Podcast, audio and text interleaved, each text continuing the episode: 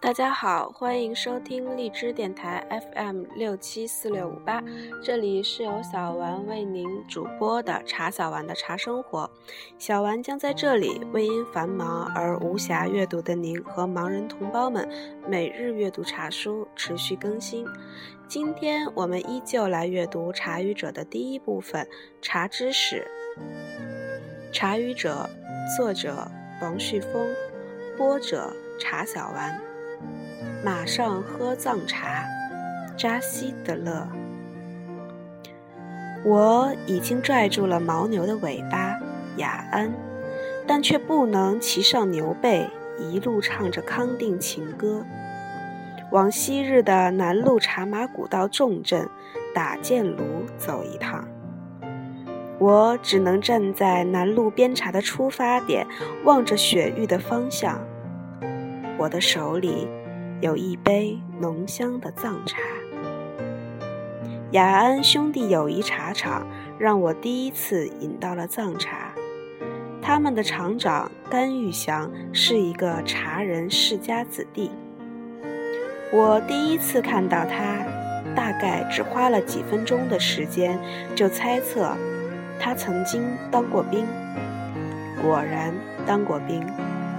他用军事化的方法强化茶人规则，比如，他提出了藏茶汉饮的思路，让一向只给藏人喝的藏茶，从此有了潜在的广阔的内地市场。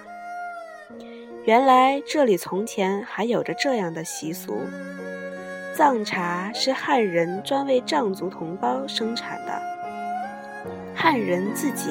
一般不喝藏茶。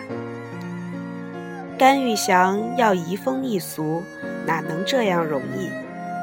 他就站在厂门口，煮一大缸藏茶，逼着进厂的每一个人喝，不喝不让进厂。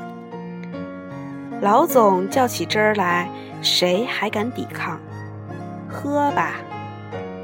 喝着喝着，发现藏茶还真好喝。我们在一起开会，甘总上去发了一个言。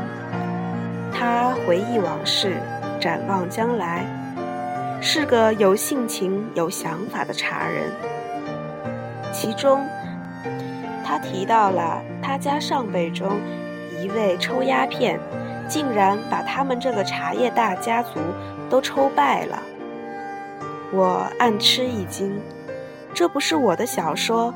南方有佳木里的情节吗？怎么从东南沿海城市跑到中华腹地来了？看来天下茶人一家是一点儿也不错的。藏茶是砖茶，泡出来的汤色如琥珀，很香。我从雅安回来，带回了一些藏茶。我马上开始喝起了藏茶，一直喝到此刻，并且不停地在心中默念：“扎西德勒，扎西德勒，中国的藏茶，扎西德勒。”这期节目就到这里，敬请期待下集《战争与和平》。